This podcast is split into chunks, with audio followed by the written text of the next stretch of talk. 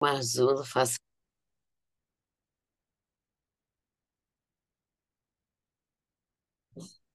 Amém, Senhor. Obrigada, meu Deus. Obrigada, nosso Pai amado, pela tua presença nessa manhã. Deus, obrigada porque o Senhor já estava aqui nos esperando para que nós pudéssemos ouvir a tua palavra através da pastora Vanessa, Senhor.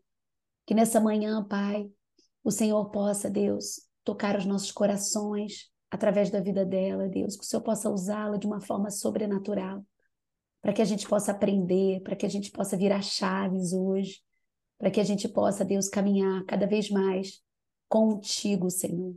Na autoridade do nome de Jesus, eu te peço, Pai, que a gente possa sair dessa sala diferente da forma como nós entramos, que possamos ser cheias da tua presença, do teu transbordar. Esse é o ano do transbordar, o ano aceitável do Senhor, o ano da graça, o ano de nós transbordarmos do teu amor, principalmente, Senhor. Em nome de Jesus, que o Senhor possa nos abençoar nessa manhã. Amém. Em nome de Jesus, através da vida da pastora. Obrigada pelo sim dela, obrigada por ela estar aqui. Que o Senhor possa abençoar tudo que se chama pelo seu nome. Em nome de Jesus. Amém. Amém. Amém. Meninas, amém. É, vou pedir agora para a Aninha colocar o louvor? Depois vocês vão entender por que, que eu escolhi esse louvor. Talvez a grande maioria não conheça, porque é um louvor antigo, mas eu vou explicar depois.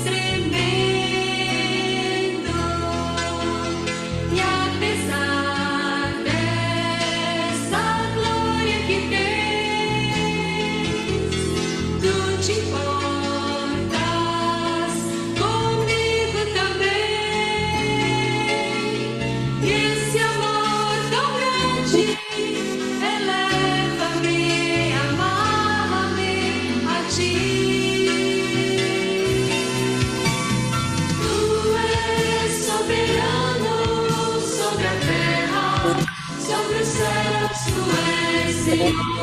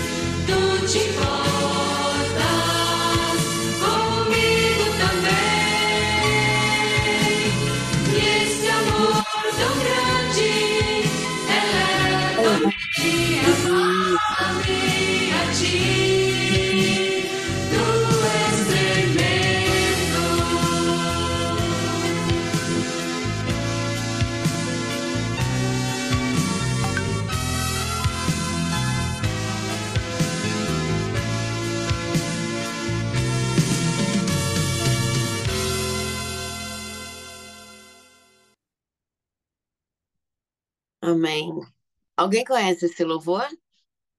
Levanta a mãozinha assim. A pastora Cida, que é das antigas. Ah, eu conheço, do Ministério Coinonia do Bispo Bené, né? Maravilhoso. Gente, por que que eu escolhi esse louvor? Esse louvor é o louvor da minha conversão. Eu me converti em 92 e, e esse esse foi o louvor que tocou bem no dia que eu aceitei a Jesus. Então, eu tenho Hã? um amor profundo a este louvor. Ontem, quando eu estava escrevendo a minha palavra, eu coloquei ele e eu chorei muito, porque você volta àquele dia, né? E, e hoje eu quero contar para vocês o meu testemunho. É, muitas pessoas aqui conhecem o meu testemunho da maternidade, né? Algumas não conhecem, mas é, Deus falou comigo no dia que a Kelly estava pregando.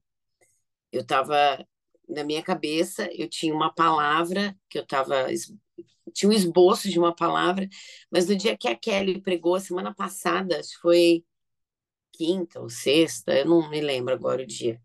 Enquanto ela falou, ela estava falando da vida dela, Deus virou, Deus falou ali para mim, é, você vai contar o seu testemunho. E vocês não conhecem assim o meu testemunho é, é, de vida, a, a, minha conversão, como se deu algumas coisas, se deram algumas coisas da minha vida. Então eu quero contar para vocês, porque é, quando Deus falou isso comigo, sabe quando você fala assim, ah, não, isso é coisa da minha cabeça. Mas Deus falou muito forte no meu coração que na minha história, com certeza vai aquilo que eu vou contar para vocês da minha história vai é, edificar, vai ensinar, vai trazer luz para alguém que precisa ouvir a minha história. Então, como eu disse, vocês conhecem a história da, da maternidade, como se deu, mas não o meu processo em Deus, né? Então vamos lá, que eu escrevi, né, gente? para lembrar de todos os detalhes. Então vamos lá. Eu, assim, nasci em São Paulo, né, capital. Eu somos eu e mais três irmãos. Eu sou a segunda, né? Tenho um irmão mais velho, depois sou eu, e depois tem mais dois. Então é um menino, uma menina, uma menina e um menino. É, eu sou a, a, filha querida do meu pai, isso ele não, ele não disfarça nem um pouco, já falei até sobre isso com vocês. Meu pai tinha o sonho de ter uma filha, o primeiro foi um menino, e depois que veio, veio esta pessoa, eu fui assim, tipo, a alegria da vida dele, né? Eu, eu sou essa a filha preferida do meu pai. Mas praticante no sentido assim, eu só ia aos domingos na igreja no Dia das Mães, no Dia dos Pais, no Natal, na Páscoa, né? Nesse, assim, da parte da minha mãe, é, minha mãe nunca se aprofundou tanto. Tenho tias que são super é, é, aprofundadas, trabalham na igreja e tudo mais. E eu, assim, gente, fui crescendo tal. Mas eu me lembro muito bem, quando eu estava escrevendo meu testemunho, eu fiquei me lembrando, né? Quando eu era, assim, pré-adolescente, eu já tinha, assim, uma, algumas coisas comigo mesmo que eu falava. Né, com, com, eu me lembro, assim, com 13, 14 anos, eu ficava pensando, me, eu me via pensando assim, não pode ser só isso. Tem que ter alguma coisa. E hoje eu entendo que isso tudo já era, assim, a questão do meu chamado, sabe? De Deus realmente me, me pinçar ali no meio da história da minha família, né? Então, eu, eu, eu pensava muito nisso. Eu me lembro que eu falava assim para minha mãe: mãe, como é que é isso? Aí eu sinto sempre uma presença de alguém me vendo, de alguém me olhando. E eu, assim, não tinha entendimento que era Deus ali na minha vida, né? E eu falava, eu sinto que tem alguma coisa especial me vendo, cuidando de mim. E minha mãe não sabia explicar. E eu é, não tinha compreensão é, que ali começou-se eh, a questão do, do, meu chamado mesmo, sabe? A questão de, de que Deus tinha realmente me escolhido, né? E assim foi. Daí depois eu, eu fui crescendo, né? E quando eu tinha 13 anos, a minha tia, eu tenho uma tia, hoje ela falecida, que ela não casou, eu era a sobrinha preferida dela. E aí ela começou a desejar assim que eu me tornasse modelo. Você é muito linda, Van, me chamava de Van, de Nessa. E só que meu pai sempre muito ciumento. Então, a minha, a minha, a minha mãe ficava neutra na história. Falou, não, eu vou investir em você, porque eu quero você, você vai ser modelo famosa. E na época, vocês vão dar risada, só as mais antigas é que vão saber do que, que eu estou falando. Vocês lembram do programa do Flávio Cavalcante? Neuzi sabe. Eu lembro também. Não sou muito antiga, não, mas eu lembro. Você lembra, né, Neuzi? Muito antiga, Então, na época, eu tinha 13 anos e o Flávio Cavalcante lançou no programa dele um concurso, que era o concurso O Rosto Mais Bonito do Brasil. Ele queria descobrir isso. E a minha tia me inscreveu nesse curso, nesse concurso, né? E aí eu fui chamada para todas as seletivas e tal. Aí fiz um book, isso eu tinha 13 anos. E se a, a Aninha puder colocar, que eu mandei hoje às 5 para as 8 algumas fotos para ela. É uma foto que eu tô assim, ó, de cabelo assim, para vocês verem. Olha isso, gente. Essa foto eu tinha 13 anos. Muito linda. Foi Que quando eu linda! A cara da sua filha, olha que coisa Gente, eu tô linda. chocada. Chocante. Cara da chocada. Eu também olhei essa foto, eu fui A procurar. cara da sua filha, pastora, que coisa incrível. gente, eu tô impressionada. linda, linda, foto linda. em preto e branco, então é, fica mais parecida ainda. Impressionante, pastor. Quem diz que essa filha não é sua, amada? Essa filha é Quem sua. Quem diz? Quem diz? Chocada. Então eu tinha 13 anos, aí eu fiz o book, eu participei do concurso. Tudo que eu tô falando tem um porquê, tá, gente? É, E aí eu fui para final, eu fui para assim, cheguei aí, fiquei entre as 12, depois selecionou cinco, eu cheguei aí entre as cinco e depois foram três. Aí quando foram três, eu já eu não eu fui eliminada. Ah, aí, por que que eu tô contando isso? Porque existia assim uma uma uma pode tirar, tá? O, o, o- Aninha.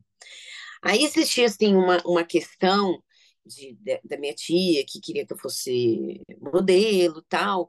Eu assim meio que desejava, mas eu era muito tímida e, e nessa época que a minha tia tinha esse sonho comigo, é, eu me lembro muito bem que é, ela pegou e me levou numa mulher que lia a aura da pessoa. Eu me lembro muito bem disso. Era, na verdade, ali uma sessão espírita, né? Então ela me levou e essa mulher, eu me lembro dela, do rosto, de tudo, do lugar. Nisso eu já estava com 14. E aí essa mulher pegou e ficava olhando assim em cima de mim, dizendo que estava lendo a minha aura. E dizia que eu ia ser muito famosa, que eu ia ser uma segunda Xuxa. E falou um monte de coisas ali para mim. Minha tia saiu feliz da vida, né? Porque é isso que ela queria ouvir, porque eu era a filhinha, a bonequinha dela e tal. E eu, eu me lembro que eu saí dali com muito medo. Me- Eu fiquei com medo da mulher, medo do que a mulher falou. Falei, eu isso? Não, eu ficava assim, sabe? Sabe quando assim, minha tia fazia tudo para mim? Então eu não queria desagradar a minha tia, mas eu fiquei com medo. E aí assim, foi, daí eu fiz book, fiz, ela pagou curso de modelo, curso de manequim, na época tinha muito isso, né, gente? Tem? Ter curso de boas maneiras, então eu aprendi a desfilar e tal e tal. E aí come, fui para uma agência, e aí até começou a, a, a começar a me chamar para fazer algumas coisas, mas o meu pai vetava, o tempo todo meu pai vetava isso porque meu pai tinha muito medo, ciúmes. Aí quando deu assim 15 anos, falei, tia, não quero isso não, não quero. E meu pai falou que não, que, que eu não ia fazer nada disso, e, e tal, e tal, e tal. Aí foi, vida que segue, continuo estudando e tal. Aos 16 anos, eu conheci pastor Roberto Temporini. Eu com 16, ele com 26 anos, 10 anos de diferença. E aí eu conheci ele assim porque o meu tio, é, irmão da minha mãe, jogava futebol com ele. Eles jogavam, como é que chama aquilo? Não é baralho, não. Dominó. Eles jogavam dominó. Tinha equipe de jogos de dominó, essas coisas todas. E aí o meu tio olhava para ele e falava: Vou te apresentar para minha sobrinha. minha sobrinha tem que namorar um cara como você, e tal, e tal, e tal, e tal. E aí, um belo dia, meu tio me levou para uma festa de aniversário e eu conheci o Roberto. E a gente, assim, se sentiu atraído, e aí é, ele me pediu em namoro e a gente começou a namorar. Mas, nesse momento, foi mais por uma pressão da família. Sim, a minha família falava: esse é um cara para você, não esses moleques. Que tinha muito isso, né, moleque? Você tá rapaz bobo, é tudo bobo, você é um homem e tal, essas coisas, né? E aí eu peguei e falei: não, vamos namorar. A gente tinha uma, se sentiu atraído um pelo outro, né? E nessa época que eu namorei com ele, aí eu vou mostrar uma foto para vocês quando eu namorava com ele. Eu não achei uma foto minha e dele, porque são muitas fotos, só para vocês verem. Não, é uma foto que eu tô sentada com uma roupa azul, o Aninha, com uma camiseta, é essa. Olha isso, gente. Eu era namorada dele aí. Tinha um cabelão assim, comprido e não era tão loira. E aí, assim, nessa época, aí eu já namorava com ele há uns três anos. Eu não achei foto de quando mais assim, recente, mais do início do namoro. Mas aí eu tinha pouco tempo de convertida. Bom, aí o que, que aconteceu? Uh, a gente namorou alguns meses, depois disso, e, e, assim, como foi por uma pressão familiar, é, não, não, rolou. Nós namoramos alguns meses, é, namoramos alguns meses e a gente decidiu, ah, não, não, aconteceu, e terminamos. Aí terminamos, de, os dois juntos, tá, gente? Os dois decidiram terminar. Aí terminamos, aí eu, vida que segue, aí eu já já estava com 17 anos, é, eu estava namorando uma pessoa, ele ele me conta, muito engraçado essa história, gente que quando a gente namorou, eu dei uma foto desse book para ele, que não são só essas fotos, tem outras fotos, né? E aí ele ficou com a foto. E aí ele falou que um dia ele estava arrumando assim a gaveta do, do, do, do, da mesa dele lá de trabalho. E aí, ele, ele achou a foto. Aí um amigo dele falou: Nossa, quem é essa menina? Que linda! Falou, minha ex-namorada. E disse que o cara falou assim: ex? Você largou uma mulher linda dessa, uma menina linda dessa. Ele conta essa história muito engraçada. E aí ele falou que ficou olhando para a foto e olhava, e aí ele começou a sentir saudade. E aí ele pegou, Vivi, ó. Aí ele pegou e passou na frente da minha casa, e pegou o carro e passou na frente do prédio e me viu com o cara, que eu estava namorando na época. E ele ficou mal, mal. Ele falou que eu amo essa mulher e tal, aquelas coisas, né? De 17 anos, ele 27 anos, tá? E aí ele foi atrás de mim. Falou, oh, descobri que eu te amo, eu, é, tipo assim, já era, agora eu tô namorando. Aí ele ficou lá lutando, lutando, lutando, insistindo. Eu vou fazer você esquecer esse cara, volta pra mim, essas histórias, né? E aí, de tanto que ele insistiu, eu voltei com ele.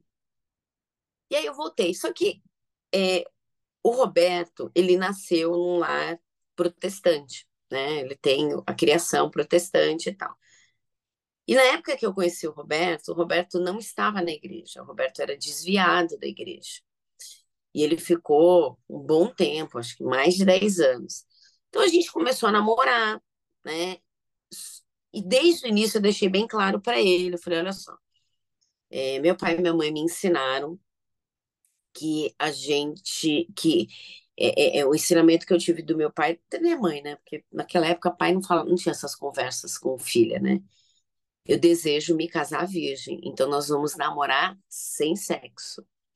E aí isso para ele foi tudo. Ele falou, gente, conheci uma menina virgem de 17 anos, então ele achou aquilo o máximo, né? E ele contou para a mãe, e eu me lembro que ele fala que, mãe, que ele falava assim para a mãe dele: que a mãe dele falava para ele: essa menina você não vai tocar. Porque o que, que acontece? Nesse tempo que o Roberto se desviou do caminho, ele conta que ele catava todas, que ele era o garanhão, pegava todas e tudo mais. E o Roberto foi noivo, né, de uma garota, e foi noivo por um bom período, mas era um, um namoro, um noivado muito conturbado. A pessoa era espírita, então ele conta. Eu estou contando isso para você porque ele já, para vocês, é, é, porque ele já contou isso em, em, em testemunhos e tal. Então assim, ele conta que várias vezes ele estava no motel com ela e se manifestava a pombagira e ele tipo entrava em desespero porque ele sabia que era um demônio e, e ele não sabia como agir, porque ele estava fora. Ele falou, eu não me sentia em autoridade e tal. Então ele viveu um processo muito difícil. É, ambos tinham ciúmes doentio. Ele conta assim coisas que, que ele fazia pelos ciúmes exacerbado que ele tinha, coisas assim absurdas, sabe? Estou contando um pouquinho da história dele para vocês terem compreensão de onde eu vou chegar. E aí, é, quando a gente. É, aí ele terminou esse noivado, foi muito conturbado, foi muito difícil. Ele passou por um processo de libertação, ele precisou passar por um processo de libertação, porque a, a alma estava totalmente intrínseca, uma amarração, a pessoa fazia trabalho e tudo. E ele conta que nesse processo de separação e de libertação, ele fazia campanhas na igreja e ele conta que ele vomitava cabelo. Olha, olha como era forte. Cabelo, muito cabelo, ele punha para fora, porque esse foi o processo de libertação dele, porque ele estava preso completamente numa cadeia com a história desse relacionamento. E aí, depois disso, a gente namorando, ele não falava nada de igreja, a gente namorando, namorando. Quando a gente estava com três anos e meio, mais ou menos, de namoro, a gente começou a, a brigar demais. Muitas brigas, a gente brigava, brigava. Um certo dia, o pastor Roberto, na época ele não era pastor, terminou comigo por telefone. Ele terminou comigo por telefone. Eu brinco com ele muito isso. Falo, como pode terminar comigo por telefone?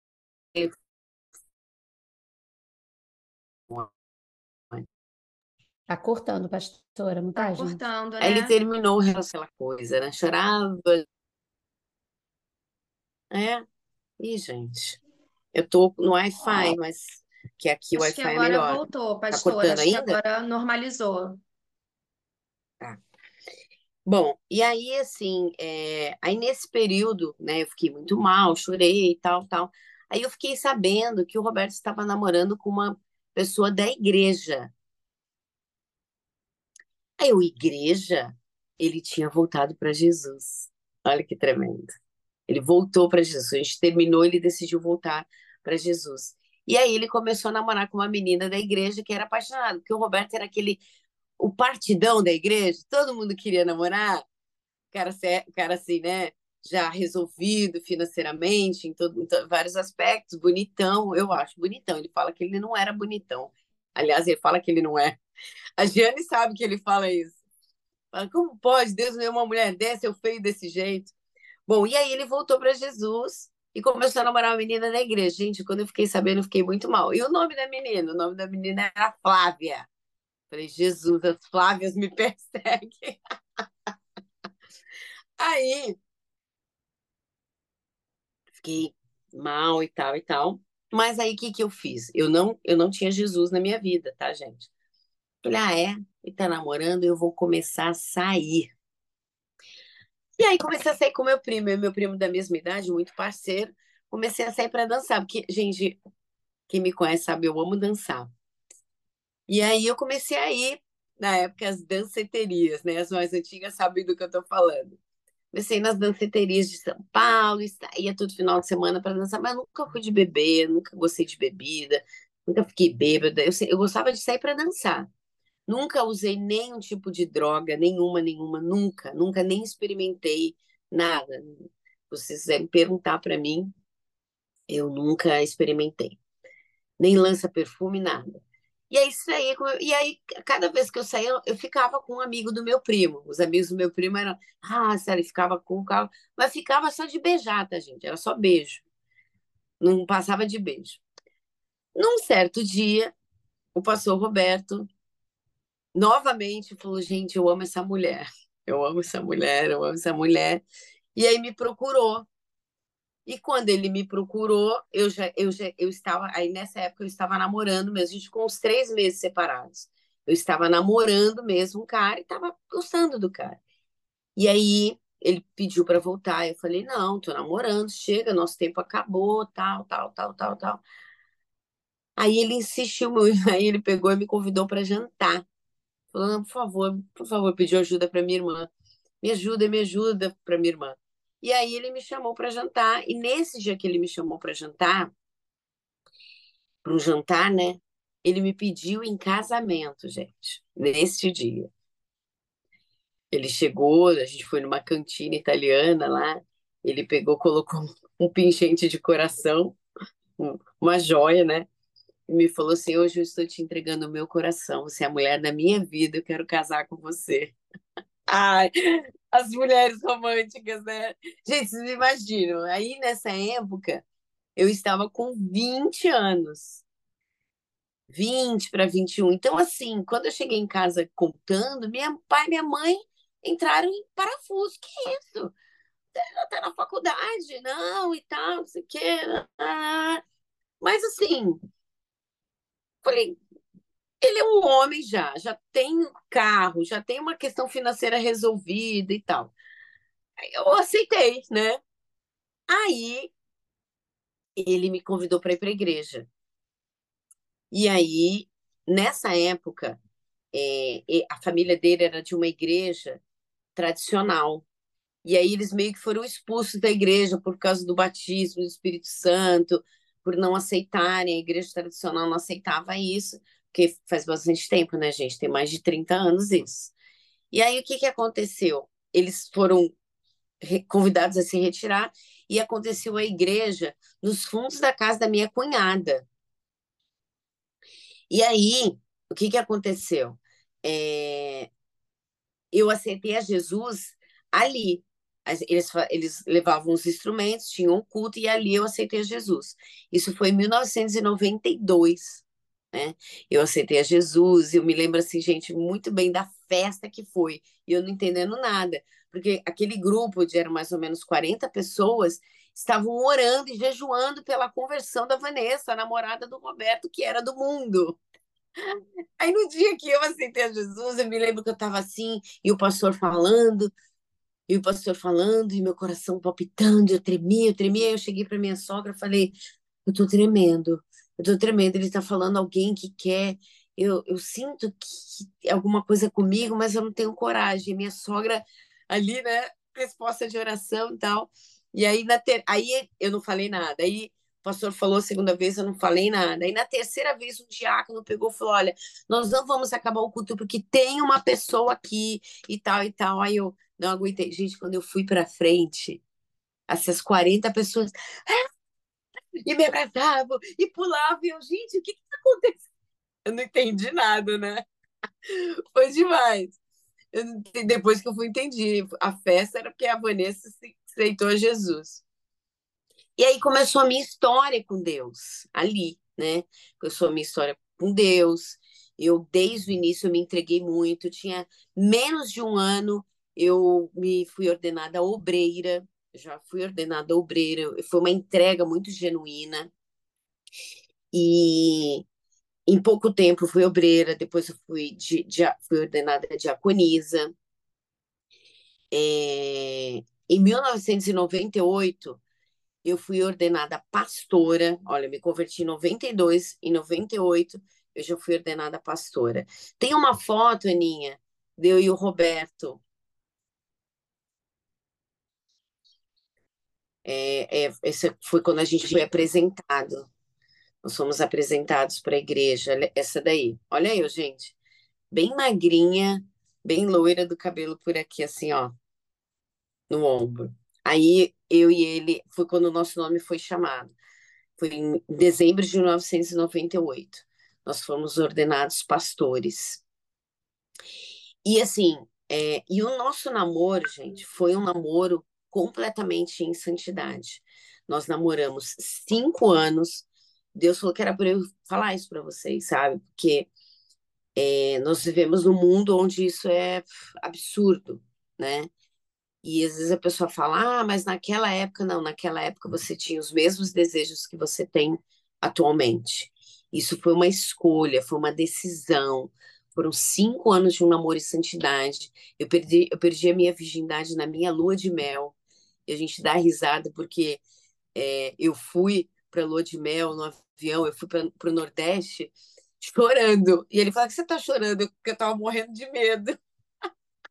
Eu falava, meu Deus, que medo, eu tô com medo. Porque não existia isso de sua mãe conversar com você. Minha mãe conversou sobre isso comigo. Né? Então eu me lembro que eu fui com muito medo para esse momento, que foi um momento é, único na vida de uma mulher, né? Estou dando uma olhada aqui se eu pulei alguma coisa. Medo do bicho-papão. É, é. Que papou a aí... Vanessa. Hã? Medo do bicho-papão que papou a Vanessa. E aí, é, aí nós nos casamos, né, em 1994, 30 de julho, de julho de 1994. Então, esse ano eu faço 30 anos de casado. É, tem uma foto aí de mim de, noiva, de noiva, olha lá, gente. Na época eu usava assim, né, gente? 30 anos atrás. Eu de no, noiva, né? E aí eu quero falar um pouquinho, rapidamente, sobre o meu. Rapidamente, assim, que agora eu quero focar nisso. No meu processo de conversão. A minha família não aceitou. Foi uma guerra, foi uma luta muito difícil. Em muitos momentos eu pensei em desistir, porque eu venho de uma família que, sabe aquela família onde as irmãs se comunicam o dia inteiro? Minha irmã tem, minha mãe agora não mais, mas eram dez irmãos. A gente foi criado todos os primos muito junto. É, as tias sempre palpitavam nas vidas dos sobrinhos. Era uma, uma grande família vô e vó e muita gente. Então a gente foi criado junto, de passar as férias, os primaiados, tudo junto. Então todo mundo sabia da vida de todo mundo. E o que, que aconteceu? Quando eu me converti, foi como se eles, eles me eles passaram a me ignorar, eles passaram a não me aceitar mais, porque eu tinha me tornado evangélica, porque eu havia me tornado crente. E aí, quando se deu a questão do casamento, o que, que aconteceu? Eles falaram que não iam no meu casamento. Falaram que jamais eles iriam no meu casamento, que era casamento é, é, de, de crente, e que todos eram católicos, e que eles jamais entrariam numa igreja de crente. Então, eu vivi um momento muito difícil, muito difícil, é, aonde eu, eu, assim, eu tinha, é, aí eu já estava 20, 21 e tal, mas eu, eu era, assim, com 20 e 21, gente, eu nunca tinha trabalhado, eu, eu fui criado numa redoma pelo meu pai, então, assim, eu não trabalhava, eu era extremamente dependente emocionalmente, financeiramente dos meus pais. O meu pai, ele nunca me soltou e falou, vai, não, ele me segurava. Quando eu entrei na faculdade, não, é, eu pago sua faculdade, não trabalha. Então, ele ele sacrificava porque ele me queria perto dele. Então, eu com 21 anos, eu era uma menina de 13 emocionalmente. Então, quando eles começaram a dizer que não foram no meu casamento, pensam o que eu vivi. Foi muito difícil. E eu me lembro muito, e assim, mas ao mesmo tempo muito sedenta por Deus. Então, eu me lembro que eles falavam: para com essa coisa, você fica o tempo todo ajoelhada, você fica o tempo todo lendo a Bíblia, você só tem 21 anos, vai viver a sua vida. Para, você está ficando maluca. Olha isso. Eu estava lendo a palavra de Deus, mas para eles aquilo era uma loucura.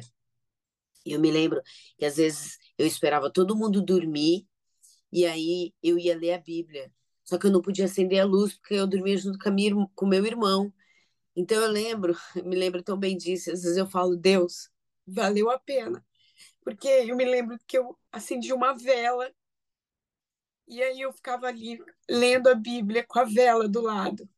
Porque eu estava tão, tão sedenta de Deus.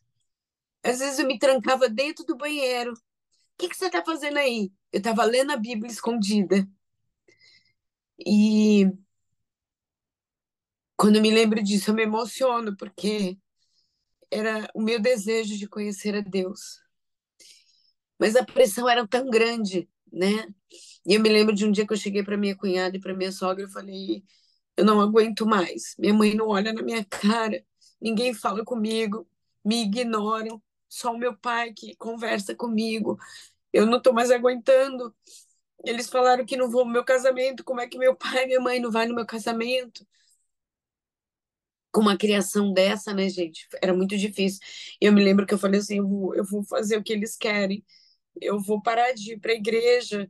Eu, depois eu volto, sabe? Eu estava tentando achar uma forma de eu voltar a ser amada pela minha família. E eu me lembro que a minha cunhada falou, Vanessa, a palavra de Deus diz que você deixará pai e mãe para servir ao Senhor. Nunca deixe a sua família ser colocada entre, entre a sua fé e Deus. Deus precisa estar em primeiro lugar. Deus precisa estar em primeiro lugar. Você não vai largar a sua fé para agradar os seus pais. E aí eu lembro que a minha cunhada entrou num processo de jejum, de oração muito forte. E aí, o que, que aconteceu? No meu casamento, todo mundo foi. Todos os meus padrinhos de casamento foram todos os meus tios. Os meus tios é, foram os meus padrinhos, eles foram todos no meu casamento. A minha mãe foi no meu casamento, o meu pai entrou comigo na igreja. E meu casamento, gente, é, ele foi um culto, sabe? No meu casamento, foi o pastor Bené que fez o meu casamento. Deus me deu essa graça. Quem é das antigas sabem quem é o pastor Bené. Muitos dos louvores que vocês cantam é dele. Ele fez o meu casamento. Ele fez apelo no meu casamento. Várias pessoas aceitaram Jesus. Vários casais levantaram a mão pedindo oração, que ele, ele fez isso. Quem é que é o casado que precisa de uma oração. Então, tudo isso aconteceu no meu casamento. E isso, pastor Bené. E, e aí é, eu me casei com, com tudo, com tudo é, criado e formado por Deus, da forma que ele fez. Foi tudo muito maravilhoso, né?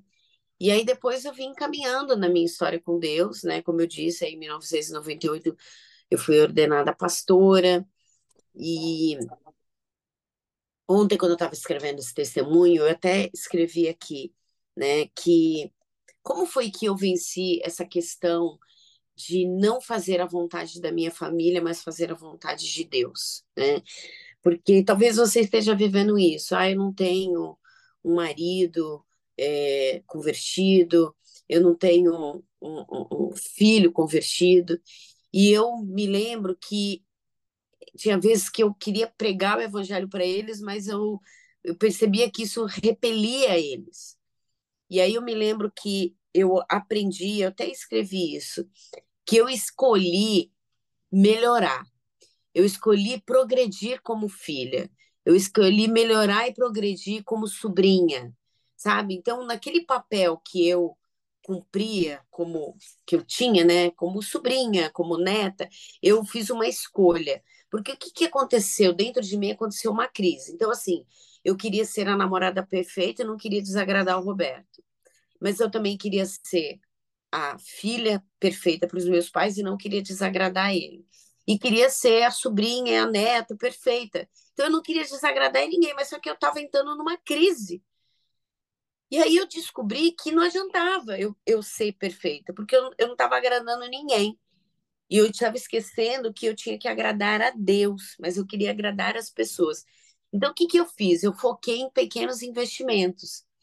Porque quando você aceita Jesus, você se apaixona tanto por ele, eu queria só ficar na igreja. Então, a minha família falou: você está maluca? Eu queria ir na igreja todo dia, eu queria estar com aquele pessoal da célula, na época eu não chamava célula, eram grupos familiares, o tempo todo.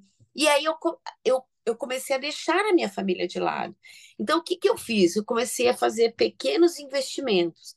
Então, eu investi um pouco do meu tempo com a minha mãe, um pouco do meu tempo com o pessoal da igreja, um pouco do meu tempo com a minha avó, um pouco da minha... Então, eu comecei a focar em pequenos investimentos, dar a atenção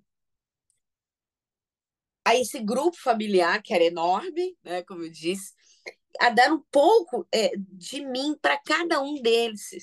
Então, o que, que aconteceu? Eu passei a mudar, né? Eu passei a mudar, eles passaram a mudar, e aí eu entendi que os pequenos investimentos, a oração, o jejum mudou toda a situação. Então, isso, assim, eu quero, eu, eu tenho certeza que alguém precisava ouvir isso, sabe? Se você tem uma família que não é convertida, faça isso. Faça pequenos investimentos. E esses investimentos é tempo, é atenção, não necessariamente pregar a palavra, mas faça pequenos investimentos, porque você vai ver que passo a passo vai existir mudança no relacionamento. A pessoa vai mudar, você vai mudar, você vai tirar o foco de uma só situação. Você vai dar pequenos passos e aí você vai progredir e você vai melhorar. Isso vai transformar o ambiente, vai mudar a história daquela situação. E assim, e com isso tudo, a minha família foi aceitando. Agora eu preciso terminar, né? É... Eu tenho certeza que vocês não conheceram essa parte da minha história, por isso que Deus falou que era para eu falar. Mas é, é, é, é trazer para vocês entendimento de que tentaram desviar meu propósito. Aquela mulher que leu a aura era para desviar meu propósito. Deus não permitiu, né? Eu não sei o que teria sido se eu tivesse continuar, continuar na carreira de modelo. É, Deus fez eu, eu, encontrar o Roberto. Ele fala: a pedra na, você é a pedra na minha coroa, né? É, a minha, o meu irmão hoje é convertido, meu irmão mais velho. Meu irmão mais velho foi alcoólatra por anos. E ele frequenta a Sara Nossa Terra lá de São Paulo, é, do Bispo Erasmo. Eu tenho dois primos é, que também eram envolvidos com coisas ilícitas e alcoolismo e tal, que hoje são convertidos. A minha mãe também foi para Sara Nossa Terra, aceitou a Jesus, se batizou. Hoje minha mãe vive um processo diferente, porque minha mãe tem mal de Alzheimer, então ela nem lembra de mais nada, né? Mas é, eu consegui trazer a minha mãe para Jesus, né? Então, assim, é, hoje a família da minha mãe, algumas pessoas aceitaram Jesus e hoje eles são completamente, eh, me respeitam muito como pastora, me pedem oração, sabe? E, e isso para mim é, foi é, é uma resposta de todo o processo difícil que eu vivi. Eu fui escolhida, fui pensada ali no meio da minha família para ser luz e salvação para minha família. E o que eu quero dizer para vocês assim que vocês não desistam, né? Jesus fez na minha vida, eu trouxe muitos familiares, então que você não desista, que você continue crendo, confiando. Deus operou tantos milagres na minha vida. É, eu me casei, depois de cinco anos de casado, eu parei de tomar anticoncepcional para engravidar, fiz vários tratamentos para engravidar, não engravidei. Vocês conhecem, algumas não conhecem, mas um dia eu repito de novo a história da maternidade eu, eu adotei a minha filha, hoje ela tem 16 anos, eu fiz uma adoção tardia, uma, adotei com sete anos a Flávia, né? Ela chegou até mim através da igreja, tá aí minha família. Essa foto foi tirada no dia 31 de janeiro, já, dia 1 de, dia 1 de janeiro, na igreja. Né? Eu adotei ela com sete anos, ela foi abandonada pela mãe, ela e os dois irmãos na igreja, conheci a história dela através de uma discípula, e, e aí eu, eu a adotei, hoje ela tem 16 anos, eu formei a minha família, não consegui engravidar, é, meu marido é estéreo, mas eu consegui, é, eu fiz a, o desejo do coração de Deus, né? É, a Flávia, eu falo que ela não nasceu do meu ventre, mas ela nasceu do meu coração. É, ela é muito parecida comigo, como todos veem, e eu não adotei ela bebê, o meu sonho era adotar bebê, mas Deus mudou isso, né? Deus mudou o meu coração, porque eu insistia que eu queria um bebê, uma bebê, uma menina. Mas Deus mudou, transformou meu coração. E, e aí eu conheci a Flávia, eu adotei, hoje eu tenho uma família. Esse ano eu faço 30 anos de casado. A Flávia chegou a mim com 7 anos, hoje ela tem 16. É, é uma profeta do Senhor, é, é uma adolescente apaixonada por Jesus. E eu quero só finalizar dizendo para vocês que o versículo da minha vida, da minha história, eu comecei falando do louvor da minha vida, que foi esse que eu contei. É, e tem um versículo que é o versículo da minha conversão, é o versículo da minha vida, e em todos os momentos difíceis, a gente tem, né? Momentos difíceis emocionais, espirituais, a gente tem nossos momentos difíceis. Hoje eu vivo um momento muito difícil com a história da minha mãe, do mal de Alzheimer, ela já começou a não, não reconhecer mais as pessoas, mas é, o versículo da minha vida é porque nem olhos viram, nem ouvidos ouviram, nem jamais penetrou em coração humano aquilo que Deus tem preparado para aqueles que o amam. Esse é o versículo da minha vida, 2 Coríntios 2:9. E assim eu concluo o meu testemunho. Amém, meninas, é isso que eu tinha para falar para vocês